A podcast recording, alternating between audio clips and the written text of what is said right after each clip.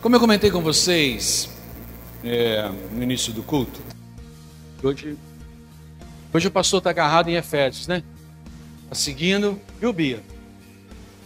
Em Efésios. Então abra a Bíblia e deixa ela aberta em Efésios capítulo 4, por favor. Abra a Bíblia, deixa ela aberta, capítulo 4, por favor. Se por um acaso estiver gelado, muito vento e tal, se quiserem desligar o ar-condicionado, pode. Tem errada não. Vocês têm necessidade, aí é com vocês, né? Porque o pastor agitado aqui, uma coisa, vocês aí é outra. Efésios. Lemos Efésios, concluímos mais né, uma carta, mais um livro da palavra do Senhor. É interessante que esse texto de Efésios 4 é, traz para nós grandes orientações. Isso mesmo. A carta de Paulo é, para a igreja em Éfeso é considerada, amados, como o evangelho voltado para a prática, o evangelho voltado para a igreja. Isso é para todos aqueles que escutam a voz do Senhor, né? Podemos colocar assim: é aquilo que dá um norte, mostra realmente, dá um norte, dá um rumo para a igreja. É uma carta que Paulo nos chama para uma vida prática. Ok? Tá certo? Amém, querido? Amém, galera? Deus está aberto aí em Efésios 4. Ah, pastor, que bom. Então deixa ela aberta aí. É? Deixa aberta. É, e é uma prática, amados, ali, para nós vivermos isso dentro de casa, para nós vivermos isso com a família, para nós vivermos isso no trabalho, para nós vivermos isso na escola, para nós vivermos isso aqui, na igreja do Senhor. Então, nós podemos dizer que é um manual de prática. Ok? Um manual de prática. Mostra que a vida cristã é, não é utilizar-se utilizar do poder de Deus para sobreviver, mas para viver. Isso mesmo, para viver. Vida cristã, amados, é saber que Deus é Pai, Filho e Espírito Santo nos, é, nos criou para nós colocarmos em prática aquilo que fomos criados. Em imagem e semelhança do Senhor.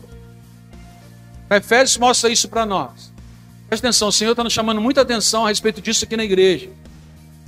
Nós fomos criados em imagem e semelhança, veio algo para esconder isso, e nós estamos escondidos diante disso, quando a gente deveria já estar vivendo, diante de uma mudança de mente. Nós falamos muito sobre isso de manhã. Né? Então é a vida de Deus sendo manifesta através de nós. Eles mostra isso para nós. Muitos é, se contentam com muito pouco. E por isso fazem os seus próprios planos e não colocam Jesus Cristo como centro. Mesmo estando na igreja, mesmo tendo entregue a sua vida a Jesus, mesmo já tendo batizado com o Espírito e outras coisas mais. E muitas pessoas caminhando dessa maneira. E assim, achamos que vida cristã é chamar a atenção de Deus para nós. Entendeu? Para esse pensamento. A gente está achando que a gente tem que chamar a atenção de Deus para que Deus nos veja. Queremos que Deus realize os nossos planos, realize o que eu quero, realize o que eu planejei. Nós estamos nessa pegada, nossa caminhada com o Senhor. Ainda bem, amados, e ainda bem mesmo que a misericórdia do Senhor se renova cada manhã. Ainda bem que existe o Espírito Santo e no Espírito Santo tem o fruto. Como o Espírito Santo é paciente para conosco. Olha lá. É muito paciente. É muito paciente. Se não fosse, já teria chutado né, pau da barraca, como diz, ou balde. Por causa disso. Ainda bem. Deus, na verdade, vai suportando, esperando que a gente tenha mais vontade de conhecê-lo. A verdade é que nós queremos de Deus, que Ele venha na nossa direção, nos veja e realize os nossos planos. O que, que o Senhor espera da gente? Que a gente tenha vontade de conhecê-lo. Para que assim a gente possa viver como na maneira como nós somos criados. achamos, amados, que a vida cristã é Deus entrar totalmente na minha vida. É ou não é? É. A gente pensa isso. Mas a vida cristã é o Espírito Santo operando de tal maneira na minha vida que eu entro totalmente naquilo que é condição de que Deus me criou. Uma mudança radical na minha vida. E entramos com, com todo o entendimento e propósito, porque, o Espírito Santo nos levou a isso. A entender isso. Não é eu me preparando para Deus entrar, mas é eu entrar na vida com Deus. Uma vida com o Senhor. Amado, sabe o que está acontecendo muito no nosso meio? No modo geral, né? Assim, está acontecendo. Nós estamos caminhando na mesma visão do povo do Antigo Testamento. Como assim, pastor? Tinha a terra prometida, certo? Deus foi, orientou, falou: ó, existe uma terra prometida. Tinha a terra prometida, o povo viu a terra prometida, mas quando eles viram a terra prometida, eles acharam o quê? Que era difícil. Foi ou não foi? Falou, vou tirar vocês daí, vou levar uma terra, que é a terra prometida, algo que eu prometi a vocês. Quando eles chegaram lá e olharam, eles acharam difícil. E nós estamos vivendo na mesma pegada lá do povo do Antigo Testamento. Eles não entenderam que a terra já era deles. Quem estava naquela terra, naquele período lá, era de forma indevida, era de forma ilegal. Porque não era para aquelas pessoas que estavam lá. Porque o Senhor já tinha dado. E não era Deus que tinha que mudar. Mas o povo que tinha que mudar e entrar logo naquilo que Deus tinha prometido. Mas eles acharam difícil. E nós estamos assim também. Mas o Senhor nos chama para nós vivermos algo pleno, amados. Isso mesmo, algo pleno. Viver uma família plena, viver uma vida conjugal plena, viver um ministério pleno, viver uma vida profissional plena, viver um testemunho pleno. Testemunhar Cristo de forma plena. É isso que o Senhor está nos chamando. É isso. Só que tem que passar para dentro tem que passar para dentro daquilo que o Senhor prometeu para nós. Na verdade, aquilo que Ele já nos deu. Isso implica no desenvolvimento da fé. Essa foi apenas uma introdução para a próxima introdução e depois a gente termina. Então, Paulo estava falando sobre isso em Efésios capítulo 4. Quando a gente, né, eu vejo Paulo aqui, Certa vez eu notei isso e agora eu quero destacar novamente.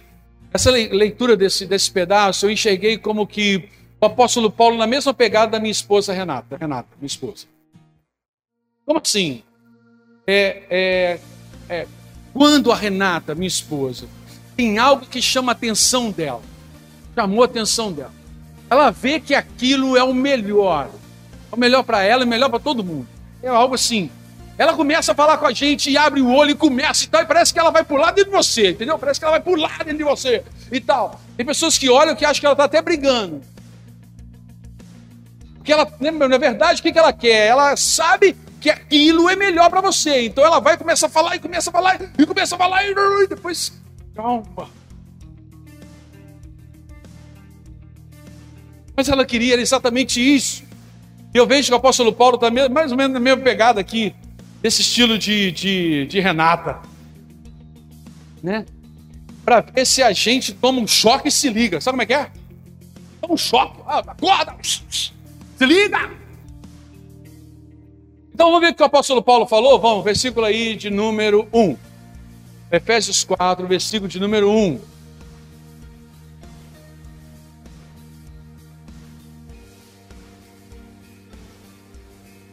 Diz assim então a palavra do Senhor: portanto, como prisioneiros do Senhor, suplico-lhes que vivam de modo digno do chamado que receberam.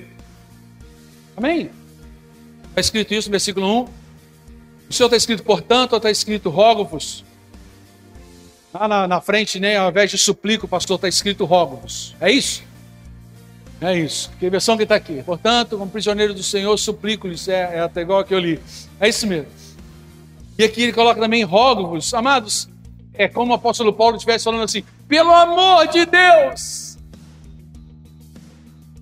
Pelo amor de Deus.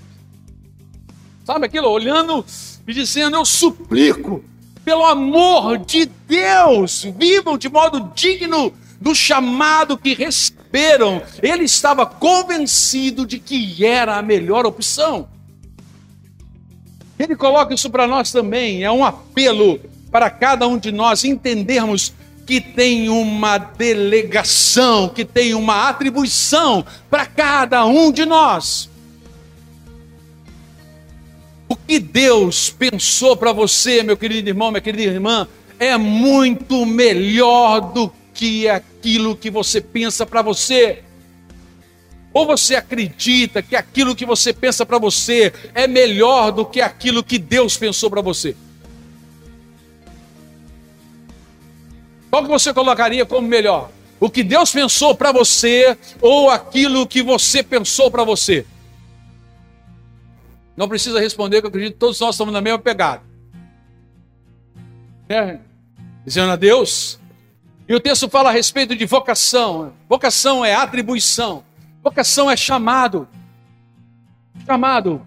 Tem crente, amados, correndo atrás de prejuízo, enquanto Deus já deu uma atribuição para ele. Por que você está correndo atrás de prejuízo, sendo que Deus já atribuiu, atribuiu algo para você? Já tem uma atribuição para você. Tem pessoas, amados, que estão acordando, podemos dizer crente, acordando triste para ver se no final do dia termina feliz. Acorda meio que nem assim, né? Para ver se no final do dia termina feliz. Sabe aquele texto que fala a respeito de que o choro pode durar uma noite, mas a alegria vem pela manhã? Tem pessoas que iniciam o dia chorando para ver se termina o dia rindo. Ah, estou vivendo a palavra. Outro dia a mesma coisa. Outro dia a mesma coisa. Tem gente que acha que tem que precisa chorar para que depois experimente a alegria. É uma coisa dessa? Tem pessoas que só ficam verdadeiramente alegres e felizes depois que começou a chorar, ou passado por alguma, sei lá, algum problema de ruim, um problema. Está passando por problema, a vida está mais ou menos. Aí começa a passar por problema, depois que sai do problema, ele começa a ser feliz.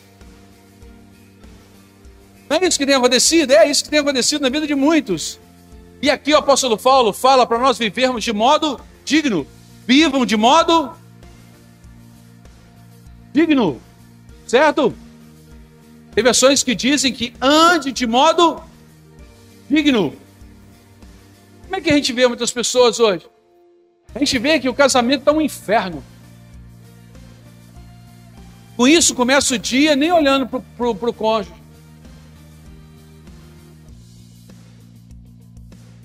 Não fala nem bom dia e quer que Deus haja à noite para poder receber pelo menos um bom sono no final.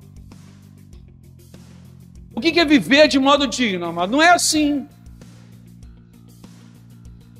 Se a situação não está boa, não, peraí, não, não é assim não, não posso concordar com isso. Não está havendo nem cumprimento entre a gente aqui, não. Eu vou acordar, vou dizer bom dia, vou lá fazer o café, vou arrumar tudo, vou escovar o dente. E mesmo que ela não espera, eu chego, dou um beijo nela ainda por cima. E pronto, e dou um beijo. E quando chegar a noite, ainda vai ganhar uma flor. Porque isso é que é viver de modo digno. Porque eu sei que o Senhor, Ele me sustenta. Eu sei que o Senhor, Ele é comigo. Não pode ser a situação que dita o meu humor, mas a minha vida com Deus. Nós temos diversos problemas dentro da igreja, sim ou não? Temos diversos problemas dentro da igreja. E muitas vezes nós paramos de conversar com o irmão e afastamos dele como se isso fosse resolver o problema. Oh, o irmão não me cumprimentou, também não cumprimento mais. Crente cri-cri.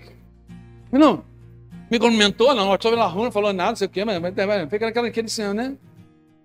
O problema não é resolvido, aí surge outro problema, e o problema também não é resolvido, surge outro, não é problema, não é resolvido, o que, que vai acontecer? Vai vindo mais, mais, mais e pronto. Um monte de problema faz com que um probleminha pequeno se torne imenso. É não é isso, amados? Por quê? Porque nós muitas vezes não andamos de forma digna, de modo digno. Como é que você enxerga um problema? Como problema ou como uma possibilidade de solução?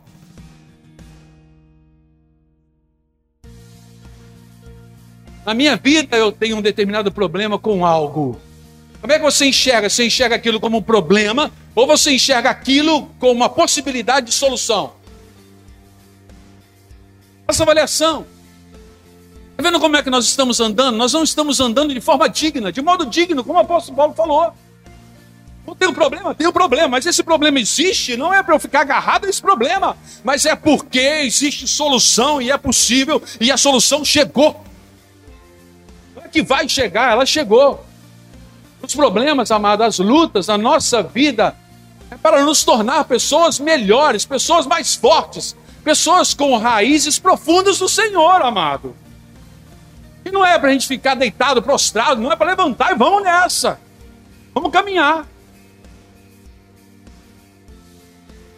Nós não atentamos isso porque não vemos isso como uma caminhada, entende? E o texto fala exatamente por isso. Paulo fala a respeito disso, fala de andar, de viver. Tem irmãos que não evoluem. Por quê? Porque não vivem, não andam. Vida cristã, amado, é uma caminhada. Você vai ser um crente melhor amanhã do que hoje.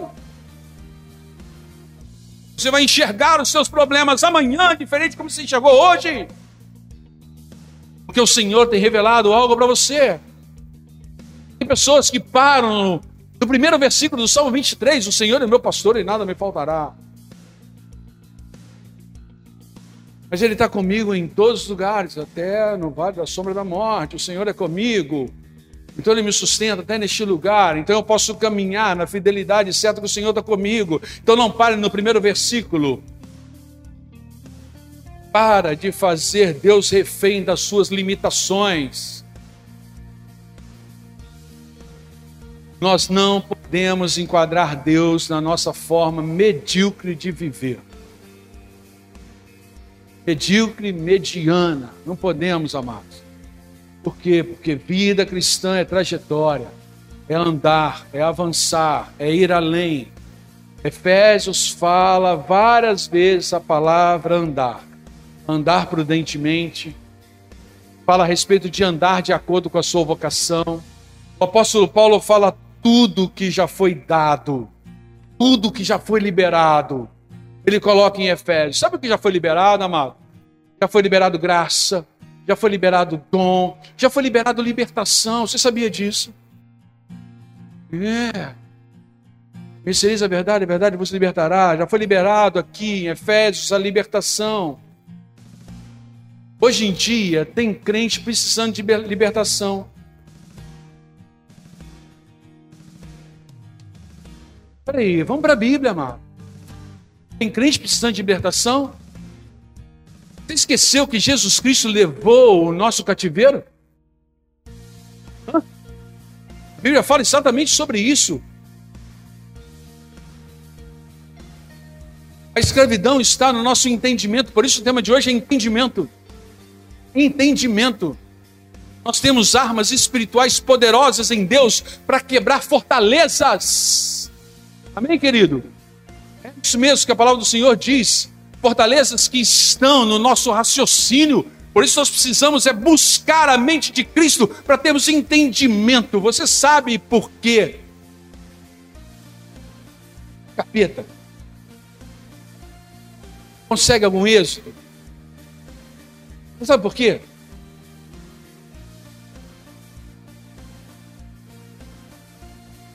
Porque a pessoa não sabe a autoridade que Deus lhe deu. Vou repetir. O inimigo consegue bom êxito porque a pessoa não sabe a autoridade que Deus lhe deu. Você é filho do Senhor, Ele liberou autoridade sobre a tua vida. Amém, querido? Glória a Deus por isso. E a gente já disse aqui várias vezes. Por quê? Porque que tem pessoas que têm mais medo do inimigo do que confiança no poder de Deus. Como é que pode uma coisa dessa? Senhor derrotou o inimigo o tempo inteiro e nós somos filhos do Senhor. Então por que, que nós temos medo do inimigo? Eu estava conversando outro dia com um amado, ele compartilhando comigo a respeito disso. E nós, dependendo do tipo de trabalho que existe, a gente começa a ficar com medo. Mas peraí, é o Senhor que está contigo, amado.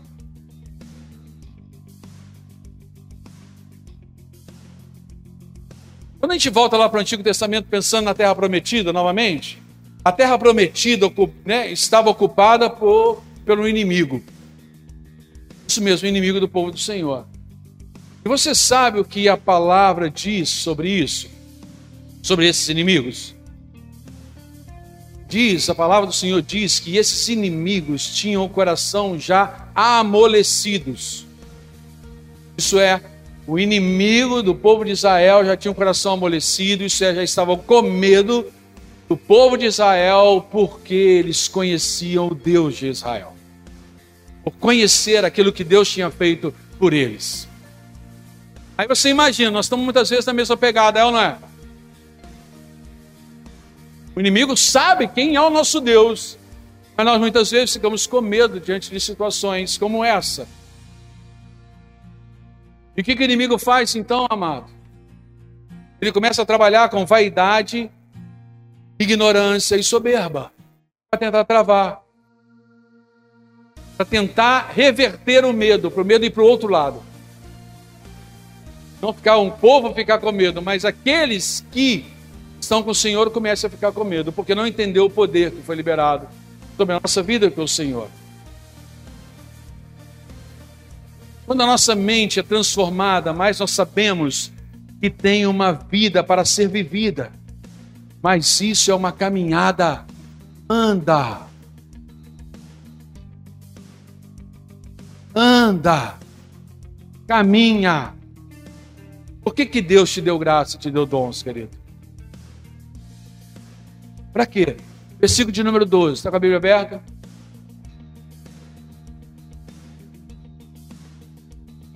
Versículo de número 12. Com vista ao aperfeiçoamento dos santos para o desempenho do seu serviço, para a edificação do corpo de Cristo. Uma versão que diz assim: Eles são responsáveis por preparar o povo santo para realizar a sua obra e edificar o corpo de Cristo. Então, na versão que eu li, primeira diz aperfeiçoamento. Ser perfeito. Aperfeiçoamento, ser perfeito.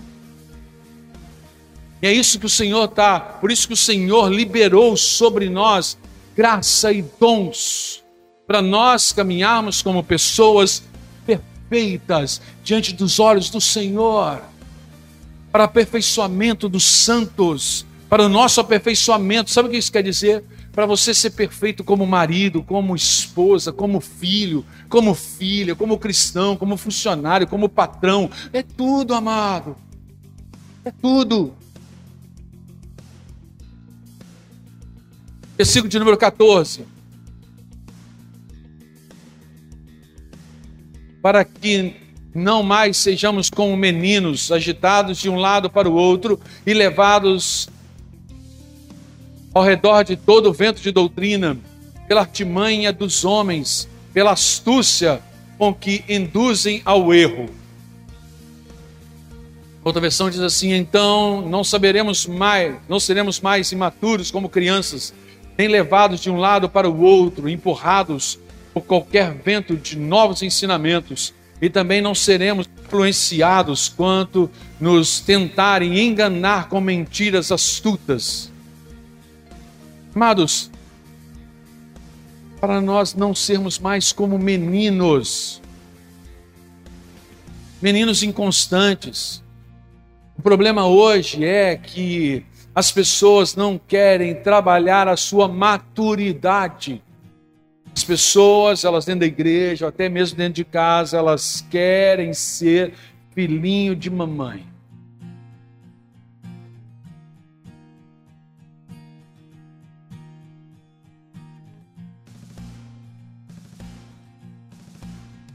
Não quer trabalhar maturidade.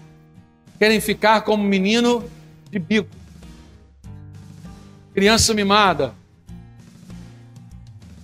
Querem forçar o pai, e aqui eu digo Deus, a fazer o que eles querem. Porque se não fizer o que, que acontece, eu fico de bico. Não é assim? Forçar Deus para fazer aquilo que eu quero, se ele não fizer, ah, o Senhor não me ama, não me quer, não. Não queremos amadurecer, e o Senhor está nos chamando para amadurecer.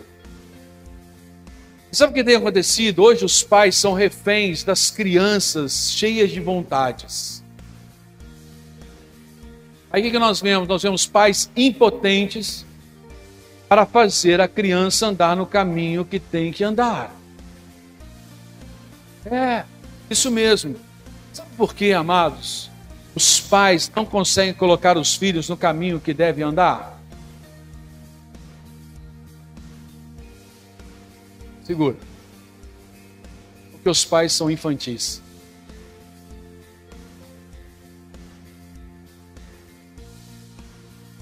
Pais que não têm certeza de que o que o Senhor colocou no coração deles é o melhor para os seus filhos. Estão sempre negociando com medo de perder os filhos. É ou não é isso?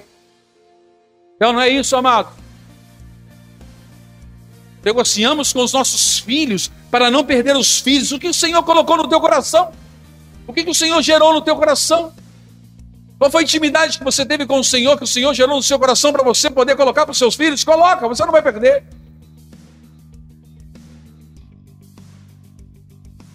É a palavra do filho pródigo que nos ensina muito sobre isso. Mas não vamos falar sobre isso essa noite. E nós levamos esse tipo de relacionamento para o relacionamento com Deus. Como que Senhor me dá essa coisa, como se Deus olhasse para você e falasse assim: Ah, eu vou dar, senão eu vou te perder. Fala sério. Fala sério, amado. Tem pessoas achando e relacionando com o Senhor dessa maneira. Não, não dá, não dá.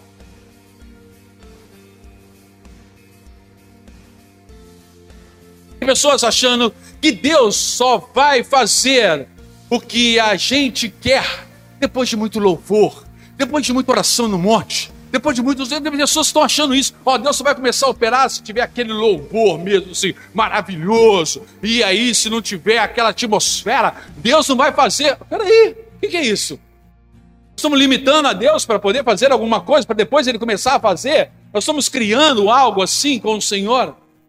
Amados, situação mais. Desculpa a palavra, estou usando uma palavra muito, muito. Não sei se é forte, o que, que é. Mas que situação mais ridícula, muitas vezes, é o nosso pensamento. O nosso pensamento. A verdade é que Deus já mostrou o caminho e ponto final. Vou repetir. A verdade é que o Senhor já mostrou o caminho e ponto final. Ponto final. Deus não vai negociar com ninguém. Amém, amado? Ele não vai negociar com ninguém. Vamos ao ponto que eu gostaria de falar mais aqui nessa noite. Chegamos no local. Entendimento. Deixa o Espírito Santo, tá bem? Deixa o Espírito Santo ministrar. Amém, amado? Deixa, deixa ele continuar ministrando. Versículo de número 17. Assim eu lhes digo com toda a autoridade do Senhor: não vivam mais como os gentios levado por pensamentos vazios e inúteis. Isso é, presta atenção aqui, isso é, não ande mais como alguém que não conhece a Deus. Não ande mais como alguém que não conhece a Deus. Jesus Cristo morreu na cruz do Calvário, o véu se rasgou, nós temos livre acesso. Nós só não entramos nesse acesso porque se nós não queremos entrar. É exatamente isso. Então não ande mais como alguém que não conhece a Deus. Com o nosso entendimento antigo, achamos que com fé nos leva para o céu. mas não muda a nossa mente. Não, amado, a fé é para mudar a nossa mente. Nós temos que transformar o nosso entendimento cristão. Versículo de número 17 diz da vaidade dos seus próprios pensamentos. São pessoas que têm dificuldade de entender essas coisas. Não quer aprender com Deus, mas quer convencer Deus sobre o que Ele quer que Deus faça. Não está disposto a encontrar com Deus, não está disposto a conhecer Deus, mas está disposto a realmente apresentar para Deus e fazer com que Deus venha e faça aquilo que Ele quer. Ah, amado, o Senhor, Ele tem um plano muito maior para você do que você para você mesmo. Isso eu falo para mim também, lógico, e é para todos nós. E dessa maneira, sabe o que acontece, amado? As pessoas estão ficando atrasadas. Ao invés de estar caminhando lá junto, indo, progredindo, ficam atrasadas. Ficam atrasadas. Seja com Deus, seja com a família, seja para arrumar, seja para chegar no culto. Chega, está sempre atrasado. Você conhece alguém assim? Não. Sempre atrasado. Em tudo está atrasado. Tudo. Sempre tendo que correr atrás. Não consegue antecipar nada. Por quê? Porque não conheceu o Senhor. Antecipamos quando nós conhecemos o Senhor e trazemos aquilo que é do céu para a terra. Aí nós trazemos e é antecipado. Antecipado. E por isso, amados, por não fazer isso, está acabando com a família, está acabando com as finanças, está acabando com o relacionamento, está acabando com a sua vida espiritual. Só vive na pressão. Pessoa que só vive na pressão. Vocês conhecem, amados, o crente panela de pressão? É. Existe o crente panela de pressão. O que é isso, pastor? Vive chiando tentando acelerar o processo.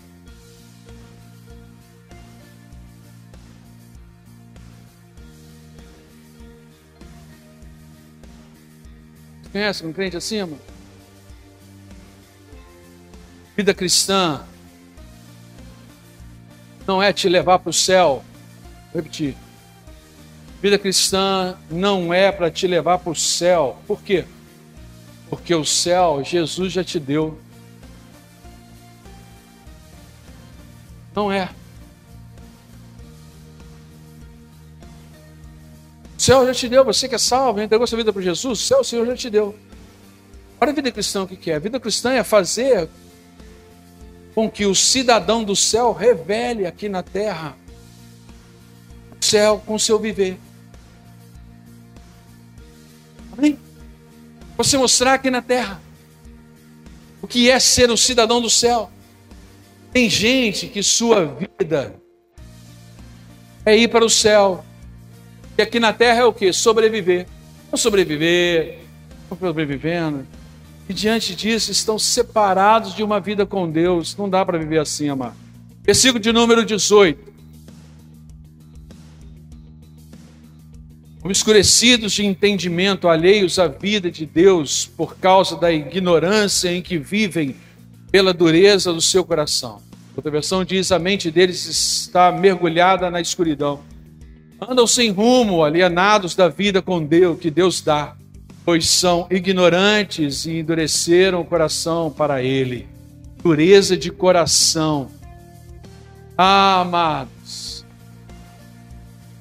é aquele crente bruto, aquele crente casca grossa. Usa sua sinceridade para ser grosso, porque perdeu a sensibilidade.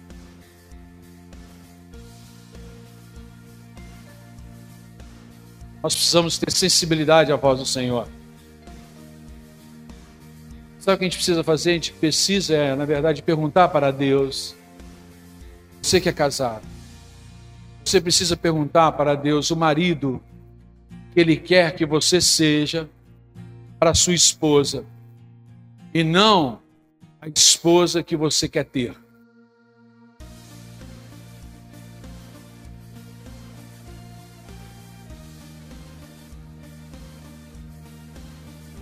Temos ou não temos caminhado assim? A gente fala para Deus o tipo de esposa, o tipo de marido que a gente quer, quer, quer ter. A gente não vira e fala assim: oh Deus, que tipo de marido eu preciso ser para minha esposa? Que tipo de esposa eu preciso ser para o meu marido? Mesma coisa, nós somos na direção dos filhos e dos pais. Nós queremos que os pais, nós queremos que Deus faça com que os pais sejam aquilo que eu quero como filho. Por que, que eu não viro para Deus e falo, Senhor Deus, o que o Senhor quer como filho que eu seja para os meus pais? E mesma coisa os pais para os filhos, mesma coisa, amados.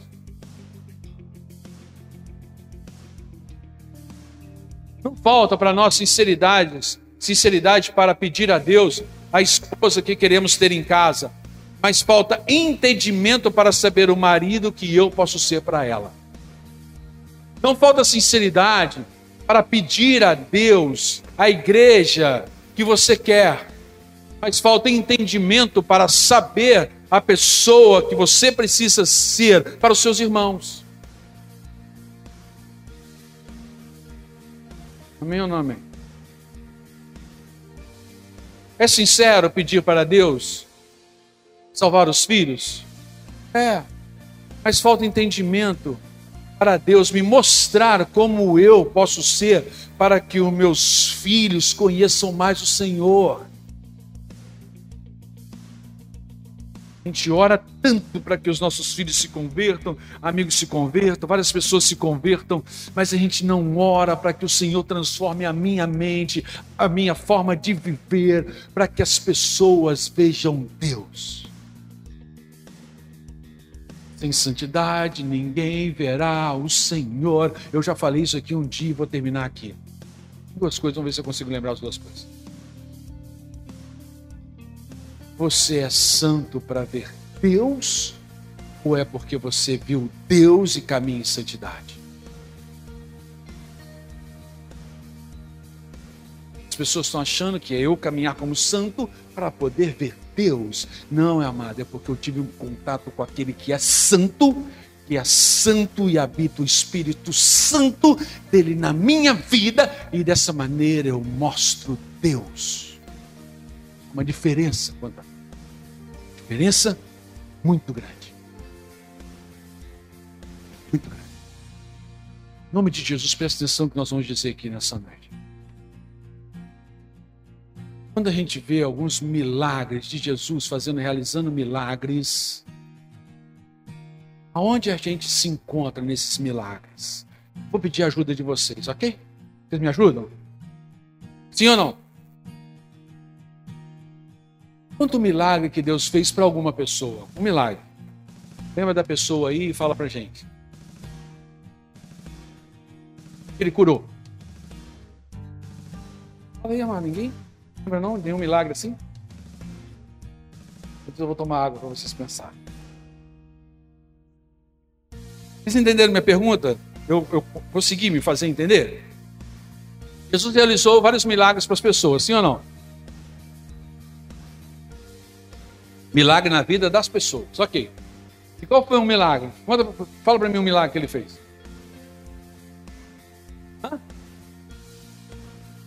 O coxo do poço que estava lá e tal, o coxo. O coxo foi e ele falou: pega sua maca e anda. Beleza, obrigado, Renata Correia. Mais alguém, algum outro assim? Esse do... Ah, a mulher do fluxo de sangue, é isso? A mulher do fluxo de sangue tocou nele e foi curado. Sim ou não? Amém, ok. Tem mais? Alguém falou mais? Não? Lázaro mandou? Lázaro, venha Lázaro, Lázaro veio. Teve o cego também, ou não é? Teve o cego também, não teve? O cego que ele foi e tal, curou. Agora vamos lá, amados, vamos prestar atenção aqui nessa história muito tremenda, isso daqui, todas essas histórias. Deixa eu perguntar para você, qual deles você, aonde você se identifica? Quando conta-se a história e conta a história que Jesus curou um cego, você se identifica como cego, você se identifica como Jesus? Vamos dizer, houve a cura da mulher que hemorrágica, estava com hemorragia, tocou em Jesus, você se identifica como a mulher que tocou em Jesus, ou você se identifica como Jesus? A verdade é que a nossa mentalidade, a gente está o quê? A gente está o tempo inteiro não enxergando que nós somos filhos do Senhor e fomos a imagem e semelhança do Senhor. Então nós nos identificamos como o quê? Como o que a igreja está vivendo hoje nos nossos dias. Vivendo exatamente, presta atenção, amado, em nome de Jesus. Está vivendo como uma igreja que as pessoas vêm para poder receber a bênção e não para ser transformada. Está faltando entendimento nas nossas vidas. Gente está correndo atrás para que a pessoa venha e seja curada, mas não seja transformada a sua mente. Então ela nunca vai se identificar como que uma pessoa que é filho de Deus, assim como Jesus é filho de Deus, vai enxergar como uma mulher com hemorragia. Não vai enxergar como filho de Deus que é capaz de curar o cego, vai se enxergar como aquele que é cego. Então nós estamos o tempo inteiro desse lado. Querendo que Deus venha o tempo inteiro para nós e realize milagres na nossa vida. Nós estamos o tempo inteiro, como filhos de Deus, mendigando para que Deus venha operar a nossa vida de alguma maneira.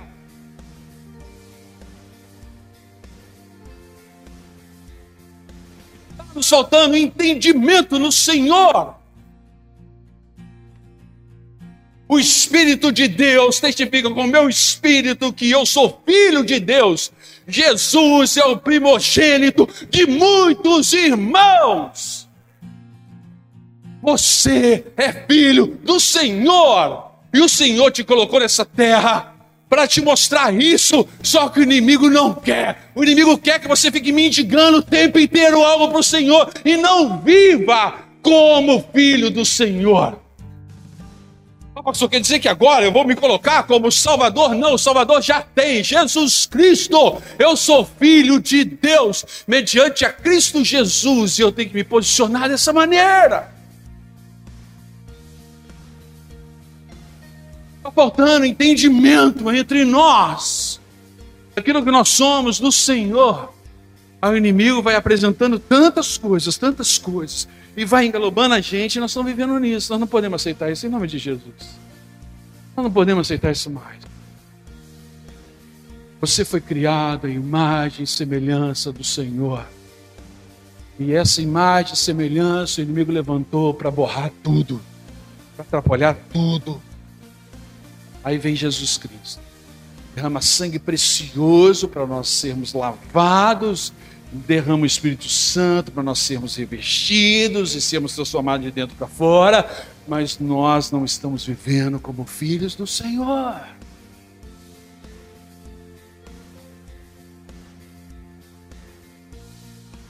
Precisamos de entendimento, nos posicionarmos diante daquilo que o Senhor nos fez, aquilo que você é mas até pensar algumas pessoas, mas esse tipo de mensagem, pastor, vai criar pessoas soberbas. Ah, amado. Isso é porque falta entendimento. Porque aquele que largou a sua glória, ele não foi nem um pouco soberbo. Ele pegou a bacia, a toalha, foi lavar os pés. Ele tocou naqueles que ninguém queria tocar, que eram os leprosos. Ele conversava com os pecadores. Então, esse tipo de pensamento é um pensamento totalmente demoníaco. Criar soberba. Quanto mais conhecemos quem somos, mais humildes seremos. Mais serviremos sem esperar nada em troca. E mais amaremos. Mesmo para pessoas que não merecem o nosso amor. Porque Jesus Cristo morreu foi por tudo. Amém, amado? Para Deus.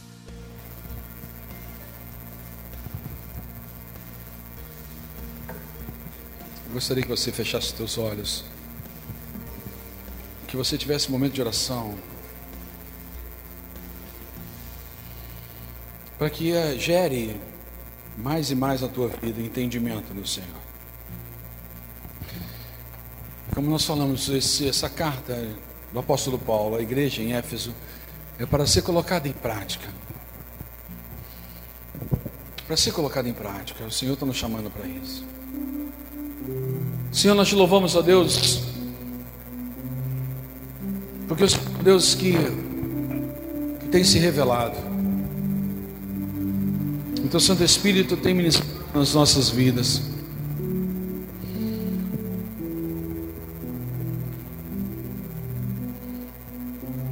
Quão grande e poderoso é o Senhor,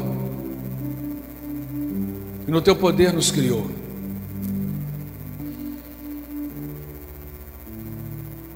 O inimigo não quer que a gente veja como fomos criados e nem quer que a gente se posicione como filhos do Senhor. Mas toda obra dele levantada contra nós não tem prevalecido, porque o Senhor está conosco. E o Senhor tem revelado a tua palavra aos nossos corações. Que cada um, Deus, que aqui está, possa deixar essa palavra tomar conta do coração e da mente, para que a nossa mente seja transformada. Que a gente possa, ó Deus, deixar o Senhor agir ainda mais no nosso interior, para ver, ó Deus, uma transformação de dentro para fora. Que a gente possa, ó Deus, caminhar por essa cidade, que a gente possa ter uma vida, Deus, diante de Ti, não como filhos que ficam mendigando o pão, oh Deus, mendigando o Senhor, as bênçãos do Senhor. O Senhor mesmo falou que o Senhor faz cair chuva sobre justos e injustos o sol se levanta sobre justos e injustos. O Senhor é um Deus bom. O Senhor é um Deus presente, vivo. Ao invés de nós olharmos para aquilo que Jesus Cristo fez, a gente muitas vezes vê no poder dele ali, nós muitas vezes nos colocamos como aquelas pessoas que estão necessitando de alguma coisa. Sabemos, ó Deus, que quando nós chegamos perto do Senhor, o Senhor sabe das nossas necessidades, que o Senhor, na tua infinita graça e misericórdia, pode operar da forma como quiser. Mas está na hora de nós nos posicionarmos como filhos do Senhor nessa terra. Como filhos e filhas do Senhor nessa terra, está na hora de nós nos posicionarmos assim. Pararmos, ó Deus, de ser esses crentes que ficam, sabe, murmurando, chiando de um lado para o outro, resmungando, murmurando. Deus, em nome de Jesus, em nome de Jesus, muda. Deus, na verdade, nós queremos dizer para o Senhor que a partir de hoje, o nosso entendimento mudou. Tomamos posse da palavra que o Senhor liberou neste lugar. Em nome de Jesus, nós tomamos posse, Senhor. Nos apropriamos dela. Porque vemos a manifestação do Senhor neste lugar. A revelação do alto sobre nós. E vamos caminhar, ó Deus. Dando toda glória e toda honra ao Senhor. Como filhos do Senhor, vamos mostrar o Pai que temos. Vamos mostrar o Senhor aonde colocar a planta dos pés. Para os nossos familiares, para os nossos amigos, para as pessoas do nosso trabalho, para as pessoas que andarem pela rua e nós encontrarmos com ela, nós vamos caminhar. Sem medo, Deus, sem medo, porque o Senhor está conosco e vamos caminhar na força do Teu poder. Não teremos medo de dar graça e repartir o pão. Não teremos medo de lavar os pés. Não teremos medo de tocar naqueles que dizem que determinadas pessoas são impuras.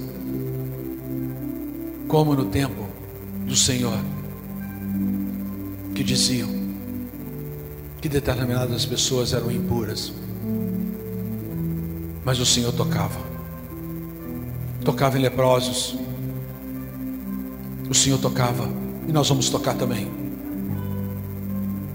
Vamos tocar em pessoas que estão andando insensíveis por aí. Que muitas pessoas estão ignorando ou até mesmo se afastando delas. Vamos tocar no teu poder, Senhor. Queremos, ó Deus, ser instrumento nas tuas mãos para quando alguém vir até nós e tocar nas nossas vidas, para que essas vidas sejam curadas, assim como o Senhor curou aquela mulher com hemorragia. Vamos ver, ó Deus, o Senhor dando ordem dentro de casa para parentes que outros dizem não tem jeito para esse. Assim como Marta e Maria acharam que tudo tinha acabado com Lázaro. Mas o Senhor falou: Venha para fora, Lázaro. E Lázaro veio para fora. E tem pessoas, ó Deus, dentro de casas, que os pais estão dizendo não tem mais jeito, ou que os filhos estão dizendo não tem mais jeito. Nós vamos entrar neste lugar na autoridade do Teu Santo Espírito e vamos mostrar em Ti que há jeito sim, que o Senhor é capaz de realizar milagres. Em nome de Jesus. Podem ter tido muitas tentativas, muitas, não tem jeito mais. Ah, Senhor, a última palavra do Senhor. Nós vamos caminhar é na tua palavra, naquilo que o Senhor falar. Em nome de Jesus, que possamos caminhar como filhos do Senhor. Em nome de Jesus. Amém. Amém. Glória a Deus. Isso. Pode fazer com sua mão assim. Isso. Isso. Feche seus olhos. Você está sentindo algo na sua mão, querido? Está sentindo algo sendo derramado sobre você? Independente se você está sentindo ou não, o Senhor está te dizendo que você é filho dele. Te abençoa, que a mão dele está estendida sobre a tua vida e libera paz, graça, refrigério. O Senhor libera sobre a tua vida. Ele é contigo. E aonde você colocar a planta dos teus pés essa semana, o Senhor é contigo. E Ele não te desampara. O Senhor não desampara um filho, uma filha. O Senhor é contigo e continuará contigo por onde você andar. Creia e viva como filho, como filha do Senhor, em nome de Jesus. Amém e amém. Aleluia. Vai na paz do Senhor Jesus. Deus te abençoe. Viu, amado? Você chegou depois para trazer toda a sua oferta, o seu dízimo, o gasofilaço está aqui no altar dessa vez, tá bom? Você pode deixar aqui se você trouxe. Vai na paz do Senhor Jesus. Amém.